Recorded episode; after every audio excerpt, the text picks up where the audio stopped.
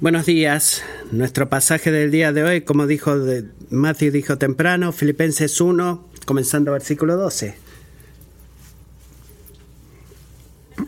Quiero que sepan, hermanos, que las circunstancias en que me he visto han redundado en un mayor progreso del Evangelio, de tal manera que mis prisiones por la causa de Cristo se han hecho notorias en toda la guardia pretoriana y a todos los demás. La mayoría de los hermanos, confiando en el Señor por causa de mis prisiones, tienen mucho más valor para hablar la palabra de Dios sin temor. Algunos a la verdad predican a Cristo aún por envidia y rivalidad, pero también otros lo hacen de buena voluntad.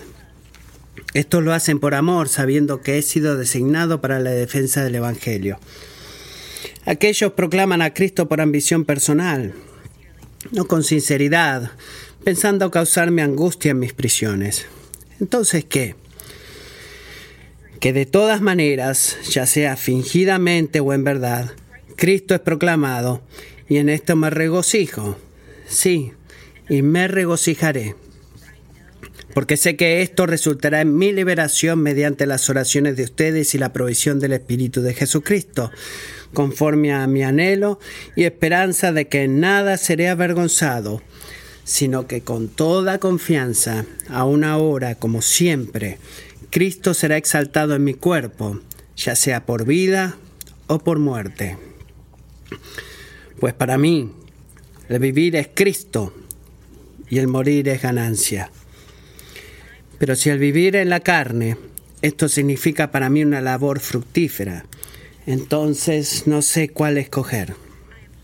Porque de ambos lados me siento apremiado, teniendo el deseo de partir y estar con Cristo, pues eso es mucho mejor.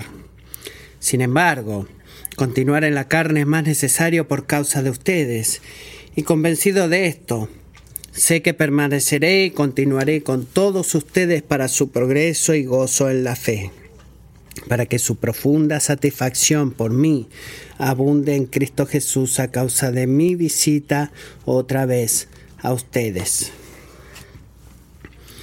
Solamente compórtense de una manera digna del Evangelio de Cristo, de modo que ya sea que vaya a verlos o que permanezca ausentes, pueda oír de ustedes, pueda oír que ustedes están firmes en un mismo espíritu, luchando unánimes por la fe del Evangelio.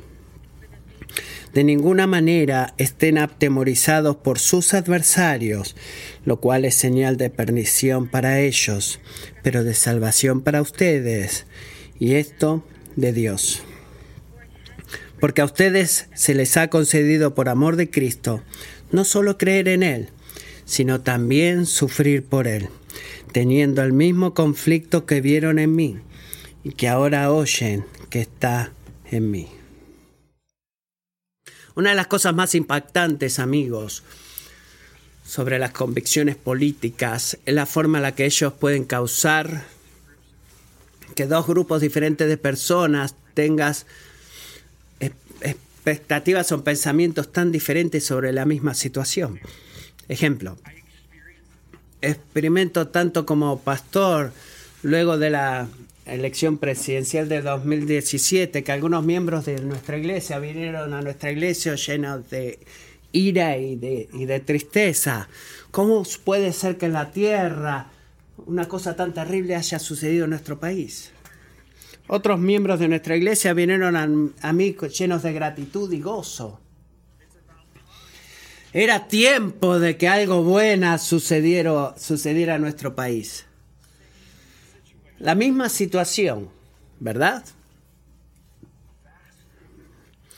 Pero una interpretación vastamente diferente, vastamente emocional, emocionalmente diferente. ¿Y por qué? Bueno, pensemos en esto. Es porque cada grupo trajo una, unos deseos diferentes en lo que eran las elecciones y tenían deseos diferentes.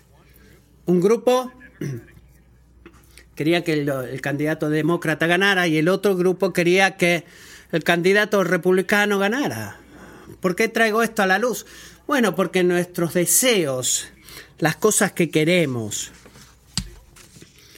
no solamente existen, sino que hacen cosas. Y en este caso, como en muchos otros, se convierte en el lente por el cual nosotros evaluamos nuestras circunstancias. Es parte de ser seres humanos, ser creados a la imagen de Dios. No podemos separar nuestra evaluación del pasado o el presente o el futuro de los deseos de nuestro corazón. No, no podemos desconectar estas cosas. Es verdad en cada área de la vida y no solamente en la política. Y el libro de Filipenses, si no está familiarizado con él, todo el tema dice mucho acerca de nuestra, nuestros deseos espirituales. El apóstol Pablo escribió esta carta, creemos que cerca del año 62, cuando estaba en prisión en Roma. La razón por la cual estaba en prisión es porque no dejaba de hablar de Jesús. Él estaba experimentando un sufrimiento significativo mientras escribió esta carta. Y cuando él evalúa su vida a pesar de este sufrimiento, y esto es lo impactante de todo, la, razón principal por la cual el hombre estaba en la prisión en Roma, él no lo veía como un motivo que él estaba siendo depravado y siendo sufriendo, y no era la emoción principal que él sufría, no era la emoción principal la, la ira o la tristeza. ¿Qué estaba sintiendo él? ¿Qué podía ver él? Él veía que Dios usaba incluso su sufrimiento para mostrarle al mundo que tan grande y glorioso es Jesús. Y eso es lo que Pablo está viendo. ¿Y qué podía sentir él? Bueno, él sentía gozo. Una y otra vez en Filipenses vemos, regocíjense, yo me regocijo, deberían regocijarse ustedes. ¿Qué tipo de hombre se regocija en medio del sufrimiento, amigos? es un hombre o una mujer que desea algo mucho o muy diferente de lo que el mundo desea. Pablo es un hombre que ama a Jesús. Él ama a Jesús. Él no tiene un montón de deseos igualmente de fuertes. su corazón estaba consumido con una pasión solamente había algo en la cúspide de su pirámide, una cosa en verdad, y ese era el deseo de honrar o de buscar la honra de Cristo. Estaba en la, cumbre de su pirámide, no es solamente que estaba este, yendo en la misma altura del deseo de comer pizza después del servicio de hoy, no, estaba en la punta de la pirámide. Podemos resumir este pasaje de esta forma. ¿Cuál es la meta de, Filipenses en esta parte es la suprema ambición, eh, perdón, la exaltación de Cristo es la ambición suprema de su vida. Él se convierte en el lente a través del cual él evaluaba cada situación. Y ese es el punto, cuando la exaltación de Cristo, la honor, el honor y gloria de Dios la suprema ambición se convierte en el lente en el cual tú vas a evaluar cada situación y ese es el motivo por el cual Pablo no percibe o responde emocionalmente a todas las circunstancias y todo este sufrimiento de la forma en la que el mundo lo hace. Y su testimonio personal nos confronta verdaderamente con unas, unas preguntas muy importantes. Le voy a dar tres de ellas.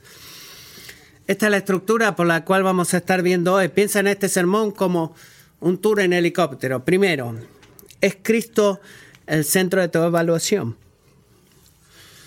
Segundo, ¿es Cristo el centro o el enfoque de tus deseos? Y por último, ¿es Cristo el objetivo de tu vida? Centro de tu evaluación, centro de tus deseos y el objetivo de tu vida. Miremos a cada uno de estos mientras analizamos el pasaje. Primero, es Cristo el centro de tu evaluación, versículos 12 al 18. Mientras escribe esta carta, Pablo sabe que los filipenses estaban muy al tanto de lo que estaba sucediendo con él, sabían que estaba en prisión, así que no les explica todos los detalles de cómo llegó ahí, qué tan duro es, sino que en el versículo 12 dice lo que ve que Dios está haciendo a través de su prisión. Versículo 12, quiero que sepan hermanos que las circunstancias en que me he visto han redundado en un mayor progreso del Evangelio. Y antes de que pensemos cómo Pablo, eh, cómo la prisión de Pablo está conectada con el Evangelio, no te pierdas de cómo Pablo habla acerca del Evangelio mismo. La buena noticia de Jesús y todo lo que Él ha hecho para cumplir la salvación para la raza humana, ese es el Evangelio. Así como la palabra de Dios lo define, no es una idea religiosa, es una fuerza espiritual, es un poder divino que estaba en movimiento en el año 62 y sigue moviéndose en el día de hoy, avanzando a nuevos territorios. Noten cómo Pablo habla del Evangelio, que no es algo que simplemente existe, sino que está avanzando, está moviéndose. Y hay dos formas en las cuales el Evangelio avanza a través de la, prisión de Pablo. Primero, la Guardia Imperial o la Guardia, Pretoriana, que era como el grupo de élite de los soldados romanos que estaban a cargo de, de presos como, como Pablo. Eran como hombres especiales. Todos ellos aprendieron por qué Pablo estaba en la cárcel. Miren versículo 13 por la causa de Cristo se ha hecho notoria en toda la guardia pretoriana y a todos los demás. Sin duda, la mayoría de ellos nunca se escucharon de Jesús antes de que Pablo hubiera llegado. Si lo hubieran escuchado, era una de estas otras deidades que escuchaban los romanos. Pero a estos guardias, a Pablo le dio una oportunidad de poder explicarles por qué estaba en la cárcel. Les habló de un hombre llamado Jesús el cual había cambiado su vida. La primera forma en la que el Evangelio avanza. La segunda, versículo 14, la mayoría de los hermanos, confiando en el Señor por causa de mis prisiones, tiene mucho más valor para hablar la palabra de Dios sin temor. Ahora, cuando leo esto, pienso, bueno, me estás cargando. Si uno de mis amigos más cercanos es encerrado sin esperanza de poder ser liberado, sin justicia en la cárcel por hablar acerca de Jesús, Creo que uno de los efectos de esa observación sería de que me voy a estar preocupando de hacer lo mismo, voy, me voy a preocupar hacer lo mismo porque no quiero ser arrestado. Pero Pablo acá dice exactamente lo opuesto, que sucedió exactamente lo opuesto. ¿Y por qué? Bueno, los cristianos romanos miraban a Pablo y observaban este sufrimiento y comenzaron a pensar, ¿Sabes qué? Si Jesús es digno de que este hombre Pablo sufra de esa manera, bueno, quizás eh, Él es digno de que yo sufra también así. Quizás Pablo está viendo algo acerca de Jesús que yo necesito ver. Así que comenzaron a hablar, estaban movidos por el amor por Pablo y el Salvador que él proclamaba, confiaron en el Señor, de que las prisiones de Pablo eran parte del plan de Dios, no fue algo que sucedió mal en el mundo, sino que en lugar, en, la perfecta, en lugar de eso, en la perfecta soberanía de Dios, Dios es el que puso a Pablo en esa prisión, no es que simplemente pasó, sino que Dios lo puso ahí. Él puede ver a Dios trabajando en todas estas situaciones, poniéndola ahí en ese tiempo, en esa prisión, con esos soldados, por el bien de la defensa del Evangelio. Y les dio valor a estos hermanos cristianos. Pero había otro grupo eh, de cristianos en Roma que eran envalentonados por sus prisiones y tenían muy poco que, que ver con el amor de Pablo, de ellos hacia Pablo sino que los versículos 16 y 17, Pablo le dice a los filipenses que muchos amaban de que él estuviera en la cárcel porque les daba a ellos la oportunidad de expandir su marca.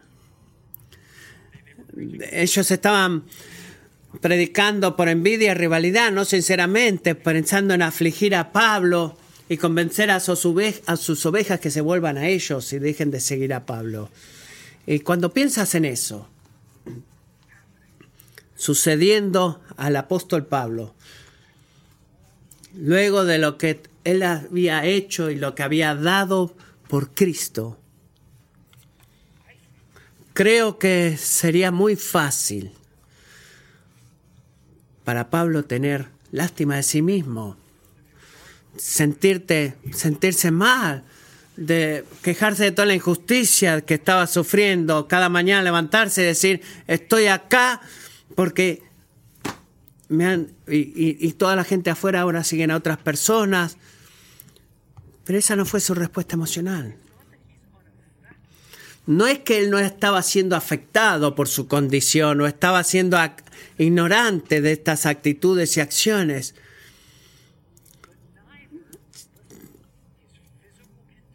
Pero su condición física o cómo otras personas lo estaban tratando no era en el centro de, cómo él evaluaba la situación, sino que Cristo era el centro de la evaluación. Y como resultado, no solamente este hombre no se desanimó, sino que se regocijaba. Miren versículo 18. De todas maneras, ya sea fingidamente o en verdad, Cristo es proclamado. Y en esto, Filipenses, me regocijo. El Evangelio está avanzando y yo me regocijo. Más gente está escuchando de Jesús y en eso me regocijo. Para ser honestos amigos, si confrontamos este tipo de ejemplo cuando evalúas tu vida, es tu comodidad personal,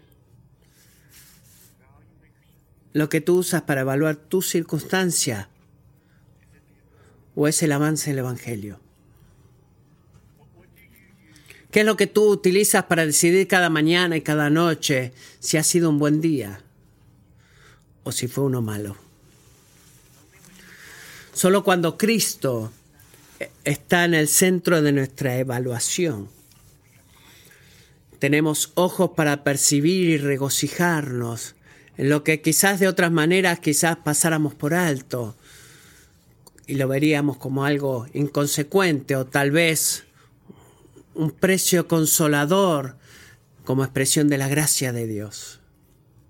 Un premio consolador, quise decir. Los cristianos más gozosos que conozco, sin excepción, son hombres y mujeres que exceden la versión bíblica emocional de que yo espío. ¿Sabes cómo jugar a yo espío? ¿Qué es lo que haces? Encuentras algo en tu cuarto. Tiene que ser visible porque si no estás haciendo trampa, ¿verdad? Y les dices, yo veo algo, espío algo azul, de color azul. Y quieres buscar la cosa más chiquita que sea azul, quizás, qué sé yo, un, pequeño una pequeña cosita en el piso y esperas que tus amigos no lo puedan encontrar. Y los cristianos más gozosos que yo conozco son aquellos, son aquellos que son excelentes en poder jugar I spy, yo veo bíblicamente. Buscan evidencias de la obra de Dios todo a su alrededor, señales del avance del Evangelio. Y cuando digo esto, por favor, sabe que no estoy hablando solamente mirar en el lugar brillante del cuarto. Bueno, ¿sabes qué? La historia principal en el periódico de mi vida es sufrimiento, dolor, problemas, complicaciones, pero bueno, creo que todas esas cosas son buenas y aprecio el Evangelio. No, no, no estoy hablando de ese tipo de, de mirar el lugar brillante y jugar a que eres optimista, sino que hablo de percibir la realidad percibir la realidad. Pablo ve, escucha esto, Pablo puede ver lo que es en verdad cierto acerca de su circunstancia. ¿Por qué? Porque él está enfocado en cómo Dios está trabajando en medio de su circunstancia. Si Él no viera y nosotros no vemos cómo Dios está trabajando en medio de nuestra circunstancia, entonces no estamos viendo nuestras circunstancias por lo que realmente son. Estamos ciegos. Pero debido a que Pablo puede ver a, Cristo trabajando y que Cristo es el centro de su, evaluación, perdón, Él está lleno de gozo. La primera respuesta, Cristo es el centro de tu evaluación, versículos 19 a 26. Es Cristo el centro de tus deseos. Mira versículo 19. Creo que este es el versículo de mayor convicción en todo, en todo este pasaje, porque sé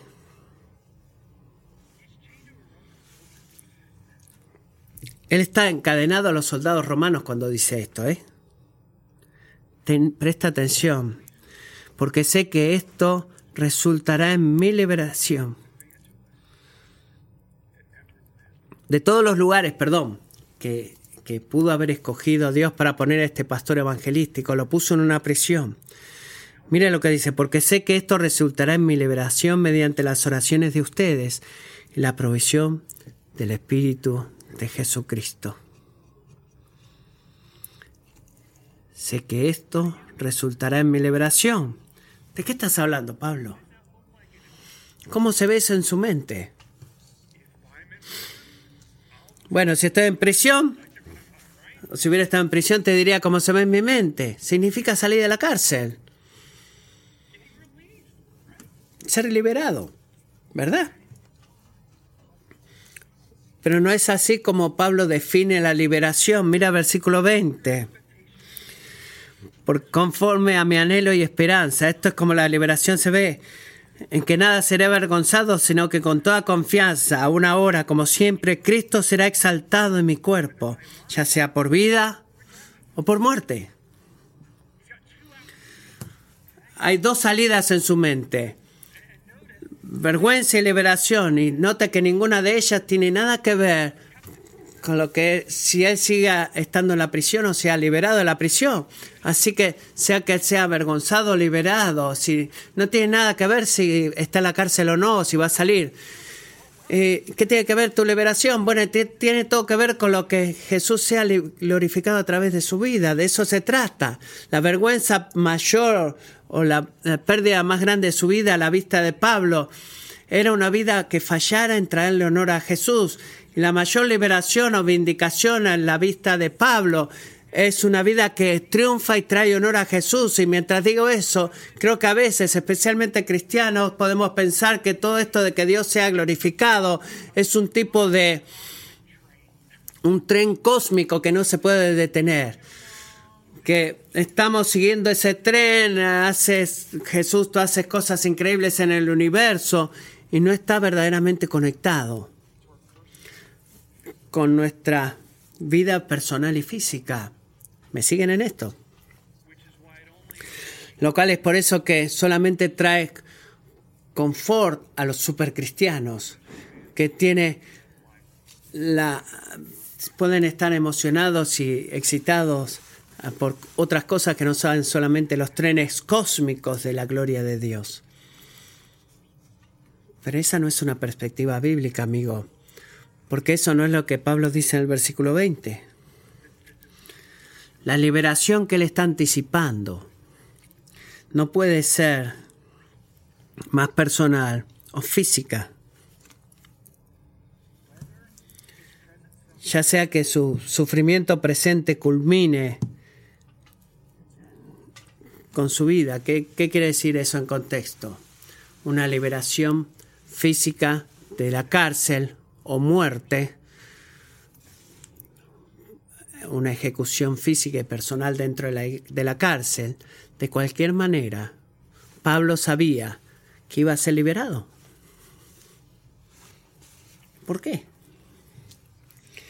Bueno, porque él sabía, él creía y confiaba de que Dios le permitiría, a través de la oración de los filipenses y la ayuda del Espíritu Santo, honrar a Jesús ya sea que a través de la vida o de la muerte. Hay un, mundo de confort en lo que Pablo dice en el versículo 19. ¿Has pensado de ti alguna vez diciendo, Señor, conozco en teoría de que tú puedes ser honrado a través de mi vida? Pero honestamente, no sé de cuánto me va a costar eso. Quizás solía eh, y mi vida podía estar de esa manera, solía vivir así, mi vida así, pero no ahora. No ahora. Estoy tan débil. La tentación, eh, los viejos hábitos que arrancan y llevan mi corazón eh, y glorificarte y honrarte serían lindos, pero no creo que sea más posible. Estoy tratando de mantenerme fuera de problemas, pagar las deudas y mantener a mi esposa feliz. Amigos, si ese eres tú, debes hacer dos cosas. Primero, pide oración. Pablo lo hizo. Porque Dios usa la oración y Pablo necesitaba la oración de los santos para que Cristo sea honrado en su vida. Entonces, si Pablo no necesitaba, ¿cuánto más tú y yo? Pide oración. Segundo, no olvides que el Espíritu del Dios vivo vive en, tu corazón y está en medio de tu debilidad. No sigas buscando o viendo qué tan débil te sientes. Mira qué tan fuerte y poderoso el Espíritu de Dios es. Ese es el punto. Y en verdad, no es hasta que tú comiences a sentir qué tan débil e incapaz e inadecuado eres que vamos a comenzar a mirar a aquel lugar que deberíamos haber visto desde el principio por fortaleza. ¿Quién entre nosotros es suficiente para hacer mucho o exaltar mucho a Cristo? ¿Quién puede decir en este cuarto, oh sí, yo puedo honrar a Cristo a través de la vida o de la muerte, vengan, agárrenme? No, no podemos. El Espíritu de Dios es el que puede. Y cristiano, ese es el Espíritu que habita en ti.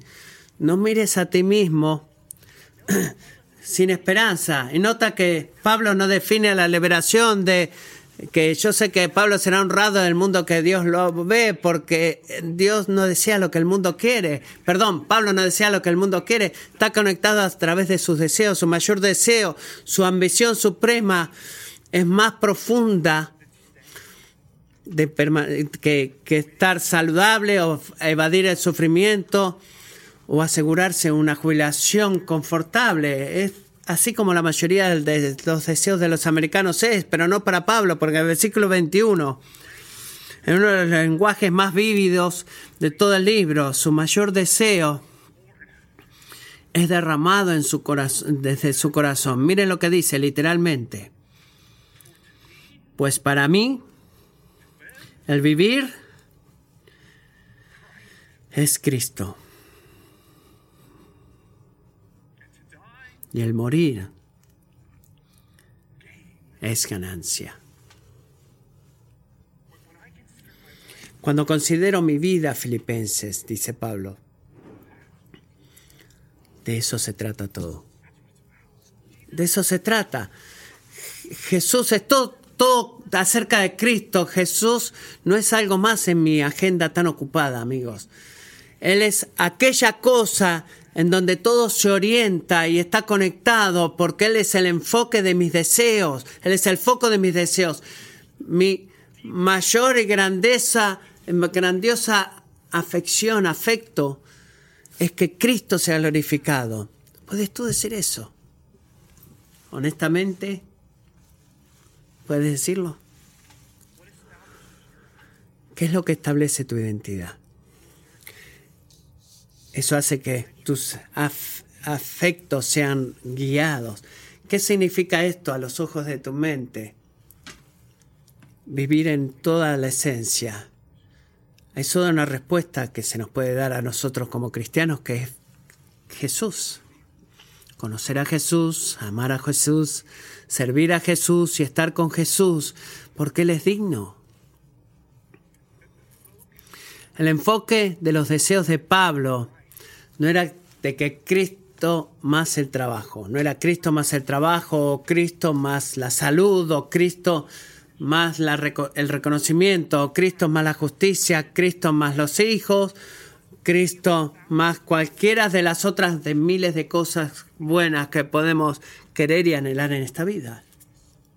Era simplemente Cristo. Nada menos ni nada más. O nada más ni nada menos. Era la promesa de Cristo de, de vivir para la eternidad. Era lo que a, ese, a él lo hacía sentirse digno de morir, porque todo lo que podemos hacer en fe obediente. La muerte es inmesurablemente más grande que salir de la cárcel y escapar de toda la, la locura que hay en este mundo. El morir para nosotros es ir a casa con Jesús sentado a la diestra de Dios. La muerte no es principalmente para un cristiano un sufrimiento, un dolor, una tristeza o una pérdida. Es que es ganancia. Es ganancia, es victoria. Es una victoria de la manera más grande imaginable. Mire el versículo 23, porque de ambos lados me siento apremiado, teniendo el deseo de partir y estar con Cristo.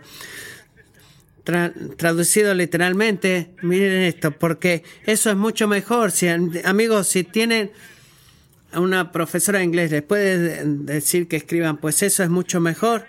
No, hay muchos adjetivos en eso muchos adjetivos comparativos, no escribimos, pues eso es mucho mejor, pero es exactamente lo que él escribió en griego. Es como que se quedó sin recursos lingüísticos y entonces empezó a usar un montón de palabras de cuánto mejor ese poder estar con Jesús que estar en este mundo. Y así todo, él no lo hace responder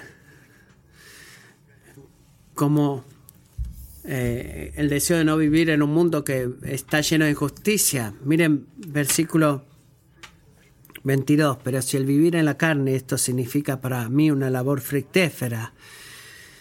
Queremos compartir las cosas de las que somos apasionados, ¿verdad? Piensa en esto.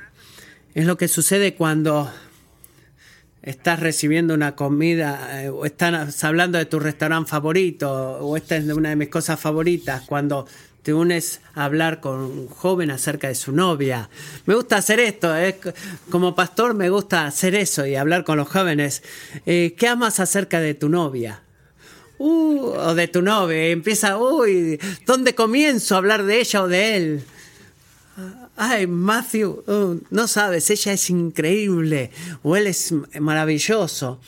El amor de Pablo por Jesús causaba que él amara lo que Jesús amaba causaba que él amara a la novia de Cristo, que es el pueblo de Dios, y eh, entregarse a sí mismo para ayudar a las iglesias como la de Filipos a, abrazar y conocer una pequeña parte de lo que es a estar enamorado de Cristo.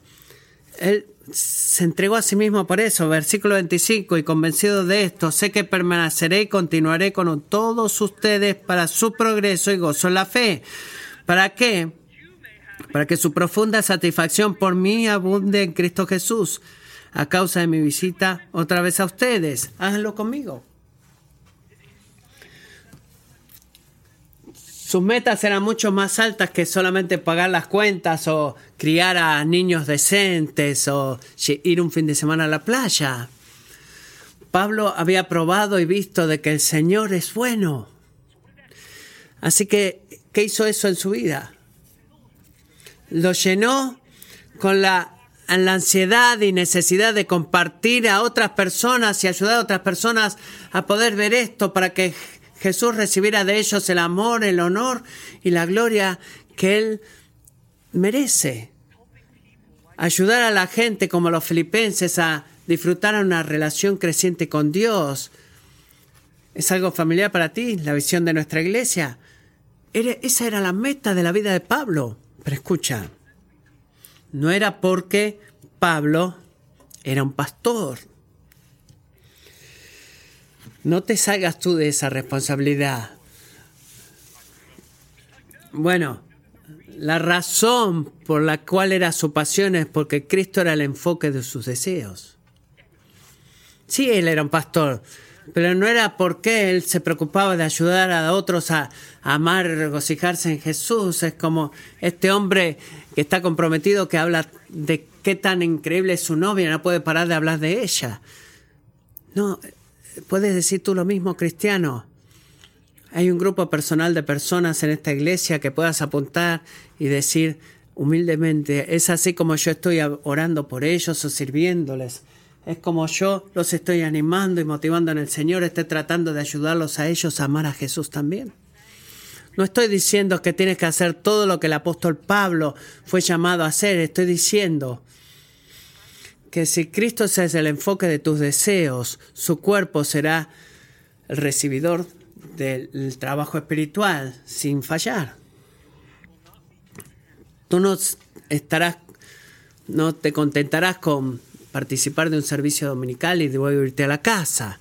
Incluso si eres naturalmente introvertido, vas a ser movido a amar al pueblo de Dios de forma relacional. Si Cristo es el enfoque o el foco de tus deseos. Es Cristo el objetivo, el centro de tus deseos. Versículos 27 al 30. Es Cristo el objetivo de tu vida. El centro de tu oración, el centro de tus deseos, es Él el objetivo de tu vida. Y estos versículos Pablo resume de esta manera lo que el progreso y el gozo en la fe, si has notado esa frase, cómo se ve de manera práctica. Es uno de los grandes puntos en donde él dice algo y luego te da la definición. ¿Qué quiere decir progreso y el gozo en la, fe, en la fe? Bueno, esto es lo que significa y así como se ve de exaltar mucho a Jesús, y Jesús es el, el foco de tus deseos. O Mira versículo 27 al 30, es así como Él va a ayudar a otras personas a vivir. ¿Cómo se ve? ¿Cómo se ve la ayuda a otras personas a vivir una vida para Cristo? Se ve como una vida que es formada en cada aspecto por el Evangelio. ¿Por quién es Jesús? Por lo que ha hecho por nosotros. Mira versículo 27. Solamente compórtense de una manera digna del Evangelio de Cristo. Pablo no tiene una categoría para alguien que dice, oh sí, yo amo a Jesús, pero su vida es, no es diferente del resto del mundo. Él no tiene una categoría para eso. Escucha claramente y en voz alta si tú estás apartado del cristianismo debido a la hipocresía cristiana. A Dios le preocupa más en tomar a la hipocresía cristiana más seriamente lo que tú lo haces, si estás viviendo así, una hipocresía cristiana.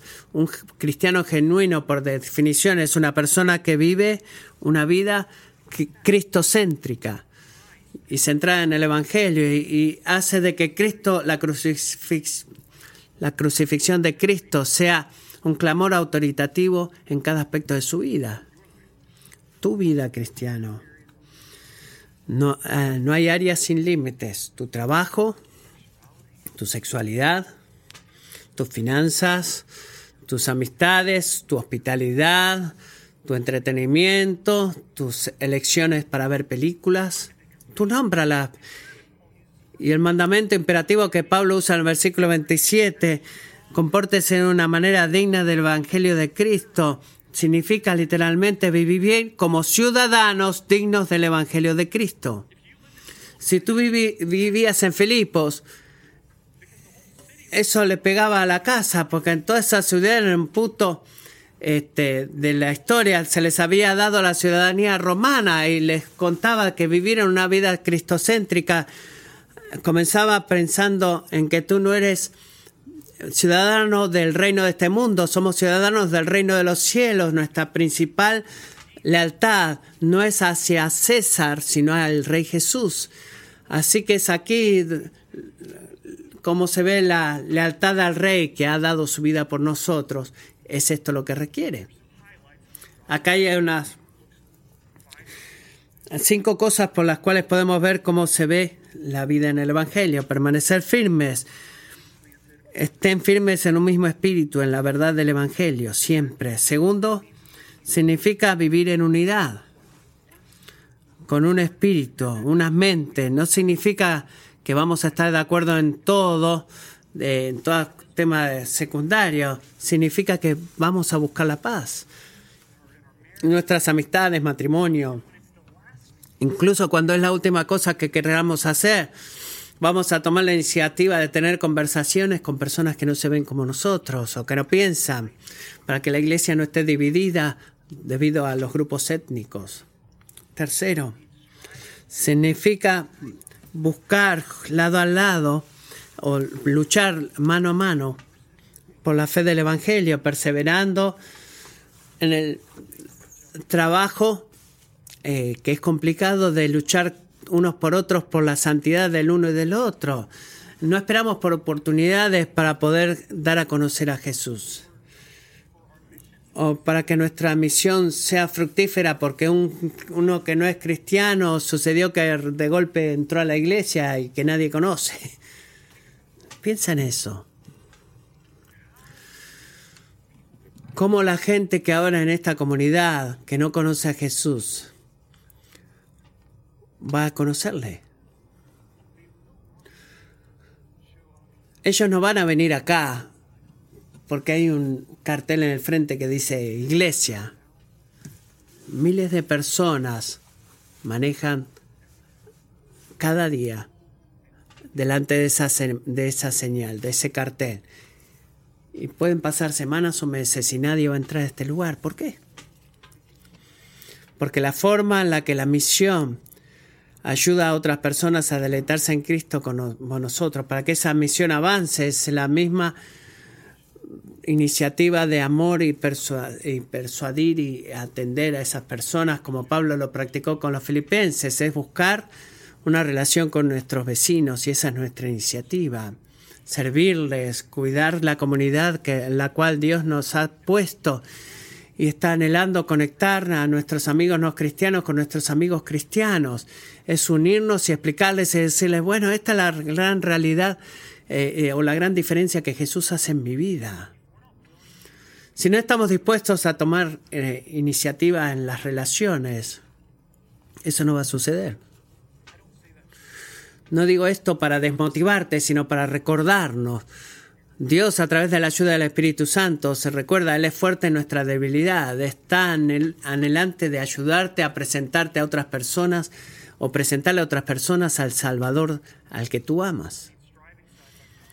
Significa caminar mano a mano por el Evangelio, vivir con valor a la, luz de la eh, oposición cultural. Requiere de valor, amigos obedecer la palabra de Dios y no vivir de la forma en la que todo el mundo o el resto del mundo vive.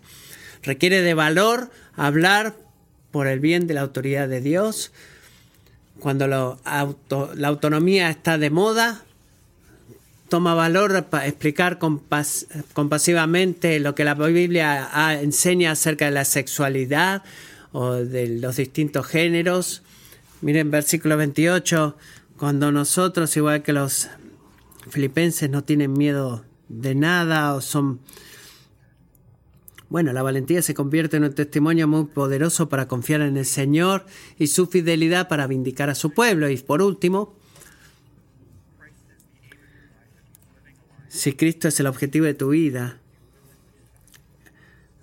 vas a sufrir voluntariamente por el bien de Jesús. Mira versículo 29, porque a ustedes se les ha considerado porque a ustedes se les ha concedido por amor de Cristo no solo creer en Él, sino también sufrir por Él. Si tú tienes como propósito hacer de Cristo el objetivo de tu vida, tienes que, que resolver invertirte a ti mismo y darte a ti mismo por el bien de Cristo y ayudar a la gente a tu alrededor para que conozcan y sigan a Jesús. Y eso te va a causar a ti algo, te va a costar algo grande.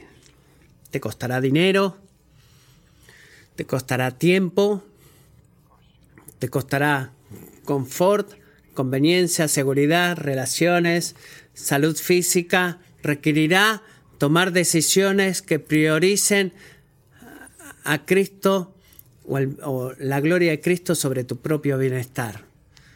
Así es la vida que nuestro Señor nos ha dado como un regalo y un don.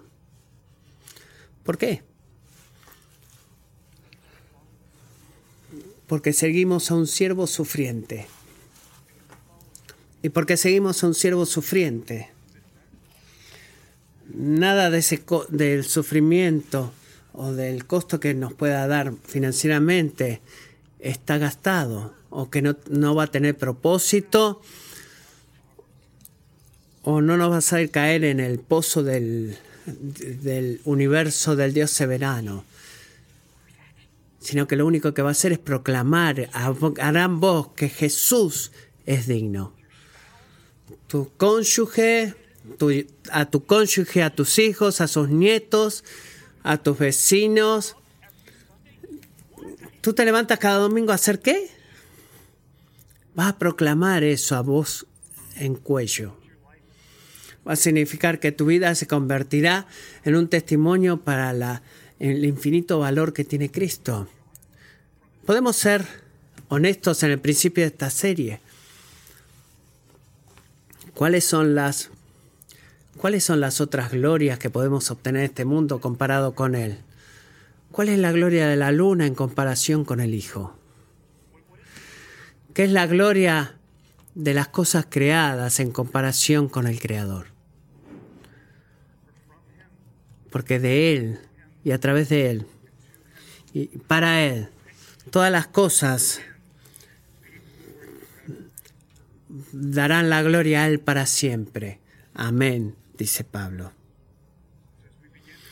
Así que mientras, al empezar esta serie, únanse a mí en luchar con tres preguntas que les voy a dar. ¿Es Cristo el centro de tu evaluación? ¿Es Cristo el centro de tus deseos? ¿Es Cristo el objetivo de tu vida? Edema, déjame decirte una pequeña pista. Tu respuesta a la pregunta 1 te dará la respuesta a la pregunta 2. Oremos. Padre,